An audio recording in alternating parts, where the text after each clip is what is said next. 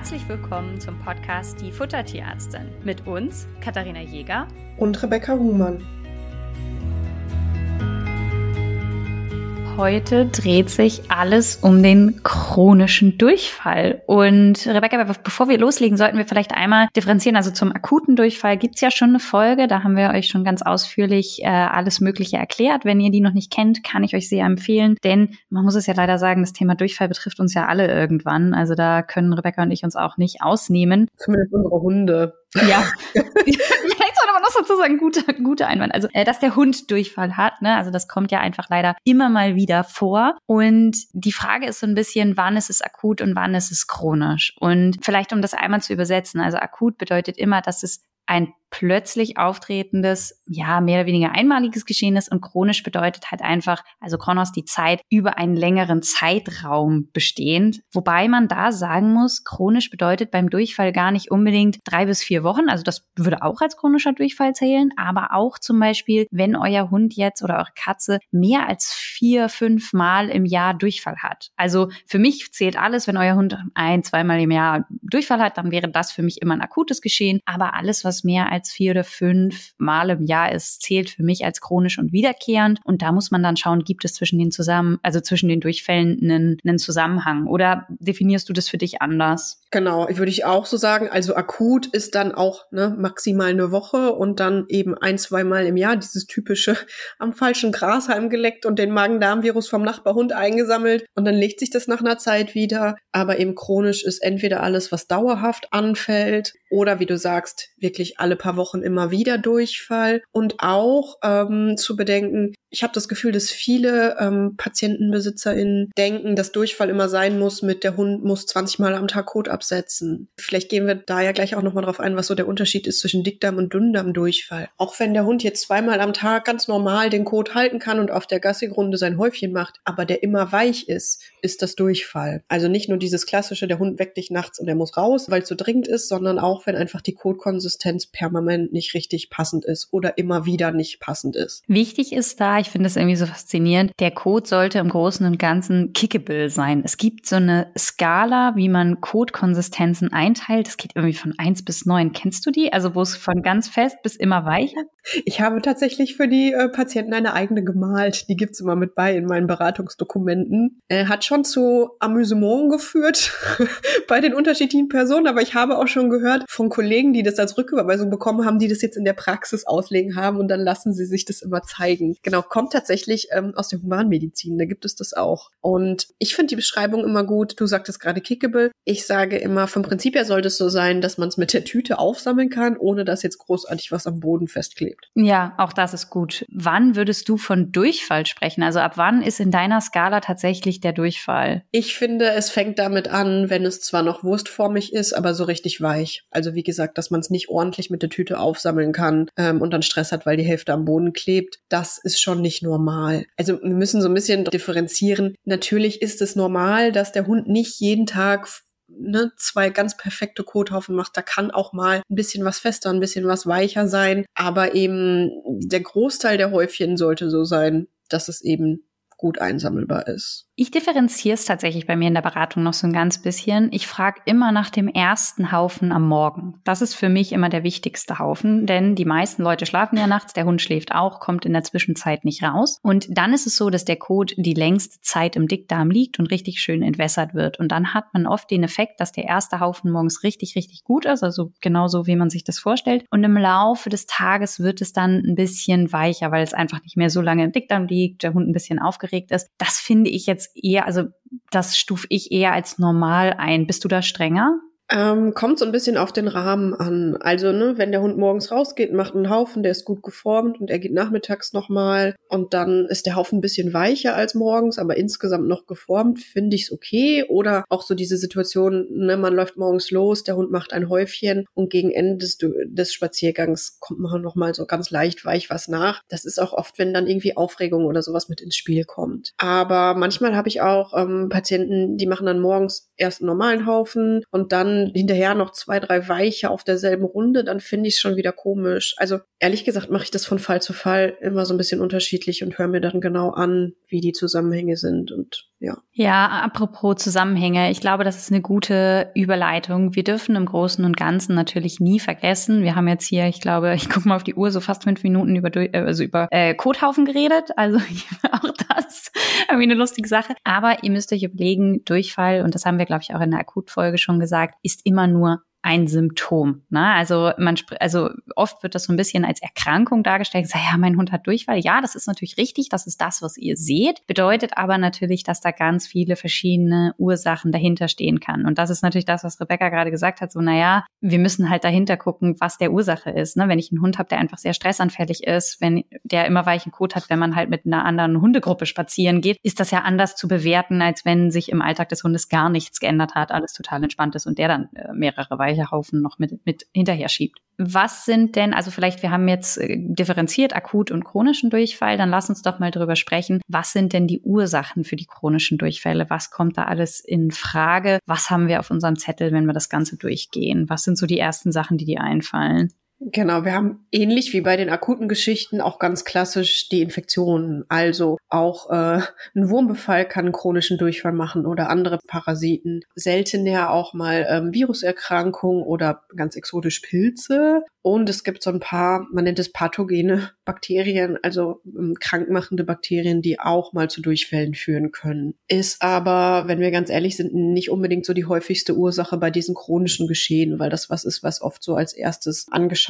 und oder behandelt wird, auch vor Ort von den Kollegen. Typischer bei den Dingen, was dahinter stecken kann, sind noch ähm, andere, ja, organische Grunderkrankungen, zum Beispiel ähm, Erkrankungen der Bauchspeicheldrüse, der Leber, der Nieren, aber auch Schilddrüsenüber- bzw. Unterfunktionen, Überfunktion bei der Katze, Unterfunktion beim Hund, Erkrankungen der Nebenniere, wenn es so ein bisschen exotischer wird. Also es gibt ganz, ganz viele Ursachen, die gar nicht so direkt im Magen-Darm-Trakt sozusagen bedingt sind, sondern einfach organische Grunderkrankungen, die eine Auswirkung haben auf auf den Darm und dadurch Durchfall hervorrufen. Seltener können es auch mal tumoröse Erkrankungen sein. Und dann das, was immer alle wirklich zur Verzweiflung bringt, sind die sogenannten chronischen Darmentzündungen. Kennt man auch als IBD. Diese Erkrankungen, die werden eingestuft als sogenannte idiopathische Erkrankungen. Das heißt, so richtig wissen wir gar nicht, was der Auslöser dafür ist. Und vom Prinzip her kann man sich vorstellen, dass jetzt ohne dass ein Krankheitserreger oder irgendwas vorliegt, im, im Magen-Darm-Trakt langanhaltende Entzündungen vorliegen. Und die können sowohl den Dickdarm als auch den Dünndarm als auch teilweise den Magen betreffen.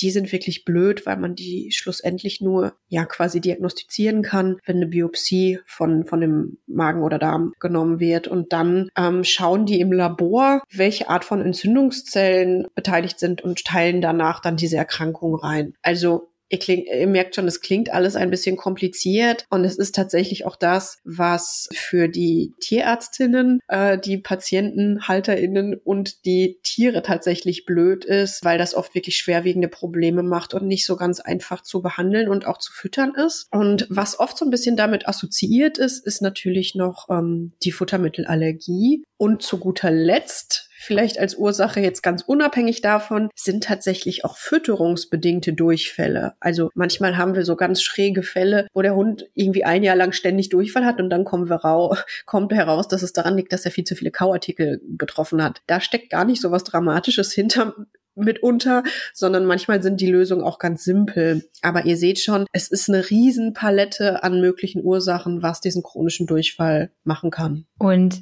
ich finde das spannend. Also du hast jetzt mit den fütterungsbedingten Sachen abgeschlossen. Äh, dadurch, dass wir natürlich auf Fütterung spezialisiert sind, fange ich im Kopf natürlich immer mit den Fütterungssachen an. Also das ist natürlich immer so das Erste, was mir einfällt und was ich mit, mit abfrage. Und das Spannende ist, Ihr müsst euch überlegen, ganz oft haben die Leute gar nicht auf dem Schirm, dass es was mit der Fütterung zu tun haben kann, weil der Hund zwischendurch ja immer wieder gut ist. Ich habe vorhin, als wir über chronisch und akut gesprochen haben, darüber gesprochen, dass wir Durchfälle haben, die so vier, fünf, sechs Mal im Jahr auftreten und dass wir dann auch von einem chronischen Geschehen sprechen. Und da haben die Leute dann teilweise gar nicht auf dem Schirm, dass wenn sie immer gleich füttern, dass trotzdem die Fütterung eine Rolle spielen kann und sind dann gar nicht so, ja, eine Ernährungsberatung brauche ich nicht, weil bei der Fütterung ist ja immer mal wieder, passt es ja auch immer wieder. Ich verrate euch ein Geheimnis. Nur weil es zwischendurch mit einer bestimmten Fütterung funktioniert, mal ein paar Tage heißt es nicht, dass die Fütterung nicht grundsätzlich trotzdem ein Problem sein kann. Und auch bei den Allergien ist es tatsächlich so, dass es mal besser und mal schlechter sein kann. Da habe ich das auch, auch häufiger, dass dann wirklich die Kunden fragen, äh, ja, kann es denn überhaupt eine Allergie sein? Weil manchmal ist es ja besser und manchmal schlechter. Auch da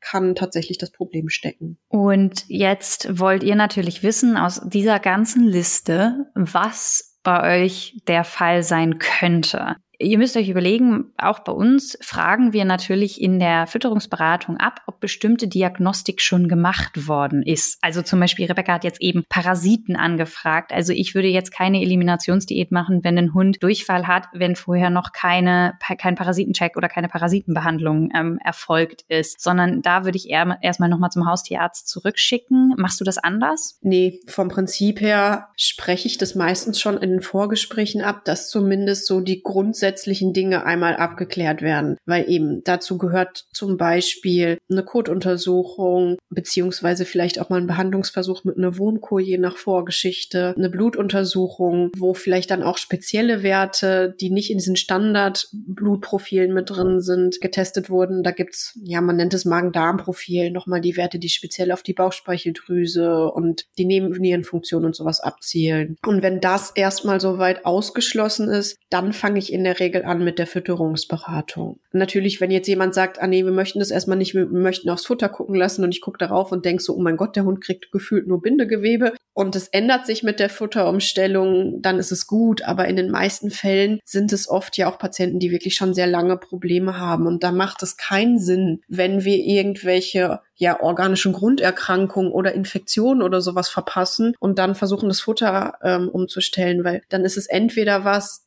wo wir aufgrund der Grunderkrankung die Fütterung speziell gestalten müssen, zum Beispiel jetzt bei einem Bauchspeicheldrüsenproblem, oder wo es keinen Sinn macht, das Futter zehnmal umzustellen, wenn da ein Wurmbefall ist, der Probleme macht. Also vom Prinzip her müssen so ein paar grundsätzliche Dinge erstmal abgeklärt sein und dann starten wir quasi mit unserem Teil. Und ich bezeichne das tatsächlich auch immer als Fütterungsdiagnostik. Genau, ich auch. Also weil ihr müsst euch einfach vorstellen, es ist nicht so, ihr kommt in die Ernährungsberatung, jetzt habt ihr vielleicht, jetzt hört ihr diesen Podcast, vielleicht gehört ihr ja zu den Leidtragenden, die da schon eine längere Geschichte hinter sich haben und immer mal wieder Durchfälle beim eigenen Tier haben und davon irgendwie ein bisschen verzweifelt sind, weil für euch noch nicht so richtig der rote Faden erkennbar ist und ihr irgendwie nicht wisst, wo eigentlich das Ganze herkommt und vor allen Dingen nicht wisst, wie ihr helfen könnt. Und es ist jetzt nicht so, dass ihr zu Rebecca oder mir kommt und wir schnipsen, geben euch eine perfekte Ration und alles ist gut. out Das funktioniert nicht. Da müssen wir auch ganz klar über Ernährungsberatungserwartungshaltungen sprechen. Ihr müsst euch vorstellen, man macht Folgendes. Für uns ist, ich fühle mich immer bei Magen-Darm-Fällen ein bisschen wie kleine Detektivin. Das bedeutet, für euch ist noch nicht ganz klar, wo die Ursache kommt. Und ihr sagt, ja, aber ich habe ja das schon mal probiert oder ich habe das schon mal probiert. Und oft ist das Ganze, ohne euch zu nahe treten zu wollen, ein bisschen chaotisch. Und dafür sind wir da, das Ganze mal zu sortieren, gezielt Fragen zu stellen, das Ganze für uns ein bisschen stru zu strukturieren und überlegen, in welche Richtung Richtung könnte das gehen. Und dann überlegt man, was sind jetzt hier die ersten Schritte? Also Rebecca hat eben das Stichwort Bindegewebe angesprochen. Wenn ihr mich anruft und sagt, naja, mein Hund hat immer Durchfall und ich weiß gar nicht warum, aber ich habe eine reine Barfration und fütter 80 Prozent Fleisch und die besteht zu, keine Ahnung, 40 Prozent aus Muskelfleisch und 60 Prozent aus Innereien, dann hätte ich schon mal relativ viele Ansatzpunkte, wie ich euch helfen kann. Es kann aber passieren, dass wir diese ganzen Änderungen machen und es ändert sich noch gar nichts. Und das bedeutet, dass man dann Schritt für Schritt das anpassen muss und das für euch über einen gewissen Zeitraum begleiten. Und ich glaube, das wird auch ganz deutlich in der Geschichte mit, wir haben zwei Folgen aufgenommen, wo wir euch einmal Thala und Lemon vorstellen als Magen-Darm-Patienten, weil wir natürlich uns auch nicht ausnehmen können. Und da ist es auch nicht so, nur weil wir jetzt die perfekten Pläne haben, haben unsere Hunde nie wieder Durchfall. Also das muss man halt auch so ein bisschen sagen, wenn ein Hund da ein bisschen empfindlicher ist, ist es halt nicht, oder eine Katze, so dass man halt einmal schnipst und alles ist gut, sondern es ist ein gemeinsamer Weg, den man geht. Genau, ich erkläre das auch immer so ein bisschen so bei anderen Erkrankungen. Also klar, wenn jetzt der Nierenpatient zu uns kommt, dann ähm, gucken wir an, wie sehen die Werte aus, besprechen mit dem Besitzer, was mag das Tier und stellen den Plan zusammen und dann sind die erstmal fertig sozusagen von der Beratung her. Das heißt, die bekommen am Ende der Beratung einen fertigen Futterplan und der steht dann erstmal. Und ähm, die Magen-Darm-Patienten, die chronischen, die bekommen, ich sage immer, einen Schlachtplan. Und da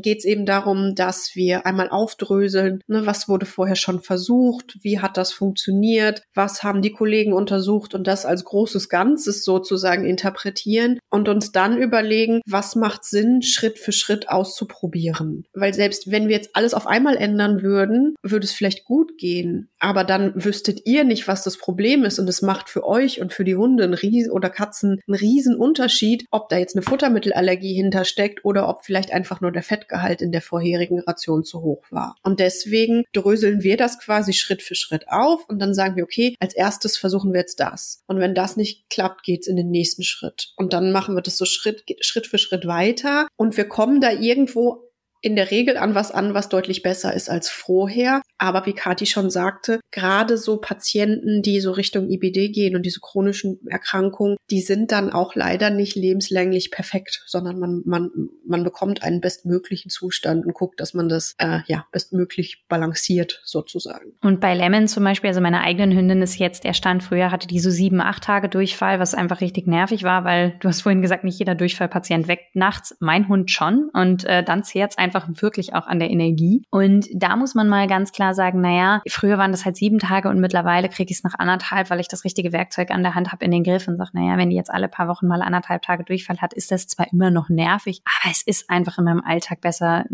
ja, tragbar beziehungsweise einfach besser managebar und damit komme ich klar. Ne? Also, und das ist so ein bisschen das, wo wir euch auch unterstützen wollen auf diesem Weg. In der Ernährungsberatung spielen mehr Ursachen für einen chronischen Durchfall eine Rolle, als ihr vielleicht seht. Rebecca hat das eben in einem Nebensatz erwähnt. Ja, der Fettgehalt passt dann nicht. Ihr müsst euch überlegen, bei uns wird alles berechnet. Wir geben die Ration ein, und dann erhalten wir einen guten Überblick über euren, euer Tier. Also was zum Beispiel auch in der chronischen Durchfallgeschichte für mich immer eine Riesenrolle spielt oder ein Hinweis sein kann, ist, wie viel Energie braucht euer Tier eigentlich? Habe ich da ein Tier, das so durchschnittlich viel Energie braucht oder verbraucht euer Tier extrem viel Energie? Das heißt, auch das kann immer diagnostischen Hinweis sein. Ne? Also gerade wenn ich jetzt zum Beispiel in Richtung ähm, Bauchspeicheldrüsenerkrankungen gehe und euer Hund hat, keine Ahnung, 40 Prozent mehr Energiebedarf als der durchschnittliche Hund, passt das einfach zusammen und dann kann man halt anders weiter agieren, als wenn man diese Information nicht hat. Außerdem berechnen wir, wie hoch ist der Fettanteil der Ration, wie hoch ist der Proteinanteil der Ration, wie hoch ist der Kohlenhydratanteil der Ration. Und da fällt es oft auf, dass die Ration nicht richtig stimmig zusammengesetzt ist. Und dann verschiebt man diese, ich nenne das Kennzahlen der Ration. Und auch dann hat man oft schon eine deutliche Verbesserung. Und des Weiteren merkt man einfach auch oft, dass Futtermittel verwendet werden, die für Magen-Darm-empfindliche Hunde einfach überhaupt nicht geeignet sind, aber der Endkunde gar nicht auf dem Schirm hat, dass dieses Futtermittel eine Rolle spielen kann. Und da können wir euch dann eben helfen. Und ganz oft, hast du das auch oft, dass du im Anschluss an so eine Beratung die Leute sich melden und sagen, boah, danke, es ist besser geworden. Ich hätte echt nicht gedacht, dass ich über Futterung noch so viel rausholen kann. Mhm, tatsächlich. Und dass sie manchmal sehr verwundert sind, was denn das Problem quasi gerade war. Mhm. Na, also, dass die, dass die überrascht sind über die Lösung.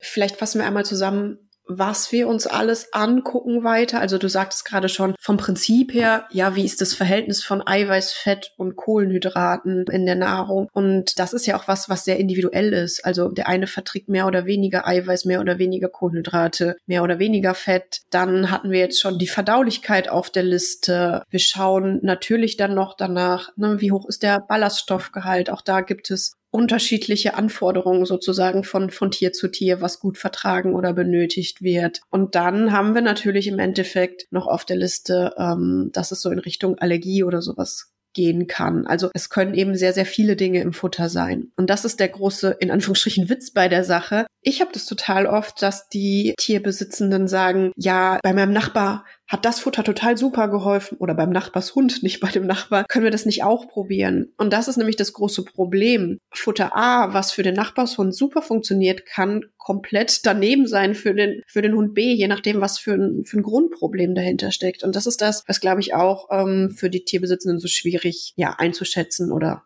abzusehen ist. Ja, weil ich glaube, dass da wieder Durchfälle über einen Kamm geschert werden. Ne? Der Hund des Nachbarn hat Durchfall, mein Hund hat Durchfall, das muss ja irgendwie gleich sein, aber dass man halt irgendwie nur dann unterstützen kann, wenn man so ein bisschen näher an die Ursache irgendwo auch, auch rankommt. Und deswegen, um das nochmal für euch zusammenzufassen, für mich ist natürlich, wenn ihr einen Hund habt, der regelmäßig Durchfälle habt, der Weg zum Internisten, also zu eurer haustierärztlichen Praxis, mit denen erste Tests zu machen. Rebecca hat es völlig richtig gesagt, eine Blutuntersuchung, eine Kotuntersuchung. Und wenn man das gemacht hat und merkt, hm, wir finden irgendwie nichts, dann kann man natürlich überlegen, ob man diese Biopsiestanzen und solche Sachen macht oder ob man sich vielleicht im Vorfeld einmal die Fütterung anschaut. Gibt auch da wieder keinen richtigen Weg. Wichtig ist, dass man einen Schritt zur Zeit macht, damit man weiß, was hilft. Aber was euer individueller Weg ist, kann da immer auch ein bisschen variieren. Bei mir ist auch nicht jedes Mal das Schema gleich. Also manchmal sage ich, wir machen jetzt Schritt eins, dann machen wir Schritt zwei, dann machen wir Schritt drei und dann machen wir Schritt vier. Und bei dem nächsten Hund kann Schritt vier der Schritt eins sein. Ähm, das schaut man sich immer individuell an. Genau, auch auf die Vorgeschichte an. Also äh, manchmal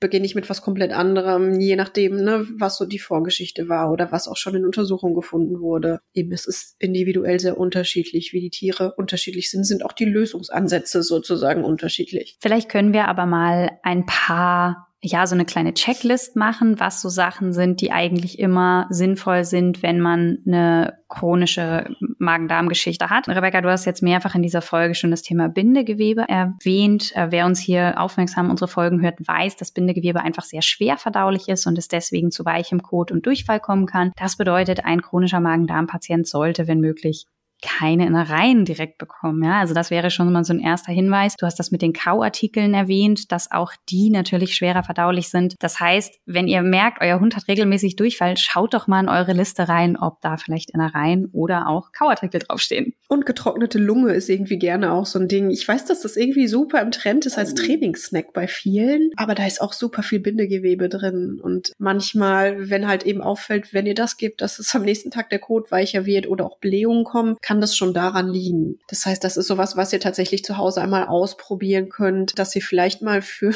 für zwei Wochen wirklich alles an, an, ja, so äh, Lungenwürfel, Kauartikel, vielleicht auch mal die Innereien rauslasst aus den Rationen und dann schon mal guckt, ob sich was tut. Genau, also das ist so ein erster Hinweis. So, das ist, das ist, ich habe eben gesagt, es gibt eigentlich nicht so Schritt eins und zwei, aber ich gestehe, das ist fast eigentlich immer Schritt eins. genau, wenn der Hund es vor oder die Katze es vorher bekommen hat, ne? Wenn ja, natürlich. ein Patient kommt, der schon irgendwie jetzt drei Wochen Reis und Huhnschonkost bekommt, ähm, da wird es sicherlich kein Faktor sein, wenn damit der Durchfall noch nicht besser ist. Und das ist wieder eben dieses Individuelle. Ja, also ich fange jetzt nicht an, euch extra Kauartikel zu geben, nur um dann zu testen, ob ich sie wieder weglassen kann. Also so weit gehe ich nicht. Ich passe das schon an an das, was ihr bisher bekommen habt oder was euer Tier bekommen habt. Es hört sich zwischendurch immer wieder so an, als würden die Leute das fressen, aber ihr merkt, bei uns geht es einfach so um die Tiere. Für mich ist das so selbstverständlich, dass es nicht um den Menschen geht, aber es ist manchmal ein bisschen doppeldeutig. Du sagst aber auch immer, äh, wenn wir oder ihr das Durchfallproblem habt. Also, ja. ich, sitze immer, ich sitze immer hier und denke so, hm, mein Magen-Darm-Trakt ist eigentlich relativ stabil. ich weiß nicht, sollten wir damit die Folge abschließen? Hast du noch was auf deinem Zettel? Ich äh, bin durch. Ich wollte nur noch mal klarstellen, dass äh, mein Hund die Magen-Darm-Probleme hat. ähm, genau, also ihr seht auch dieses Thema, was echt nervig ist. Also ich wollte jetzt gar nicht sagen eklig, weil für mich ist das so normal, mit Leuten über die Codekonsistenz ihrer Hunde zu reden. Und ich bekomme auch regelmäßig Bilder zugeschickt und dann gucke ich so meine Handygalerie durch und denke mir, oh mein Gott, ich sollte hier mal wieder aufräumen. Ich wollte gerade ich habe noch so eine Anekdote irgendwie zum Anfang meiner Selbstständigkeit. Da war gerade Corona-Lockdown und ich saß irgendwie so ein bisschen frustriert freitags abends in der Wohnung und war so, schön, was machst du jetzt? Und dann ging mein Handy und ich war innerlich so, yay, Sozialkontakt. Und dann habe ich drauf geguckt und dann habe ich bei WhatsApp irgendwie so zehn Bilder gekriegt mit Durchfall und ich war so, super, so weit ist es gekommen. Du sitzt hier alleine freitags abends und kriegst Durchfallfotos.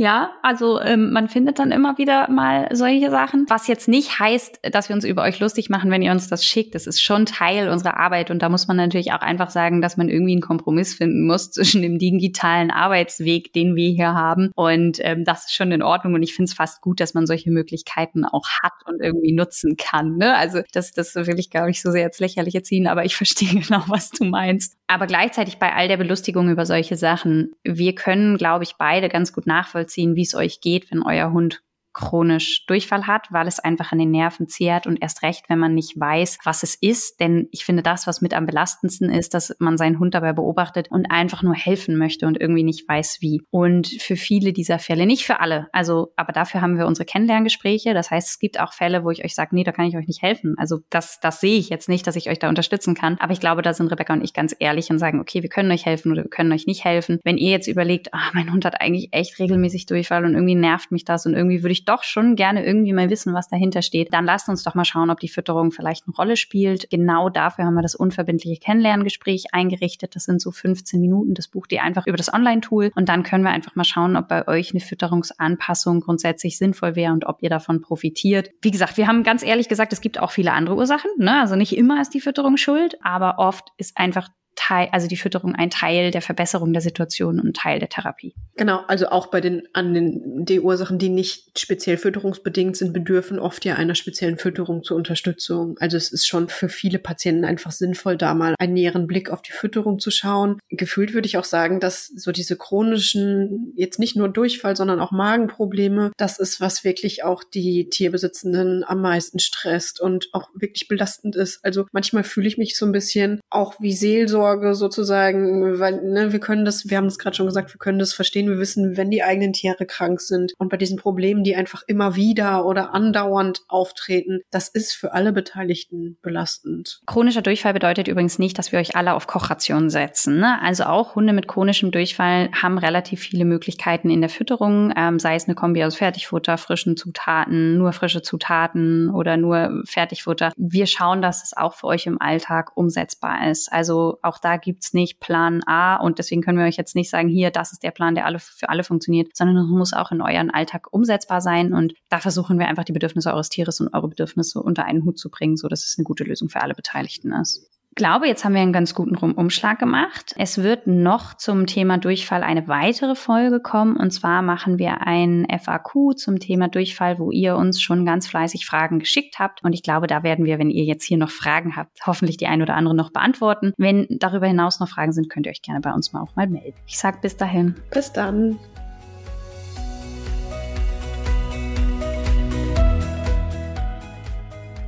Ihr wünscht euch noch mehr Fakten zum Thema Ernährung für Hund und Katze? Schaut doch gerne bei Instagram bei uns vorbei, die Futtertierärztin.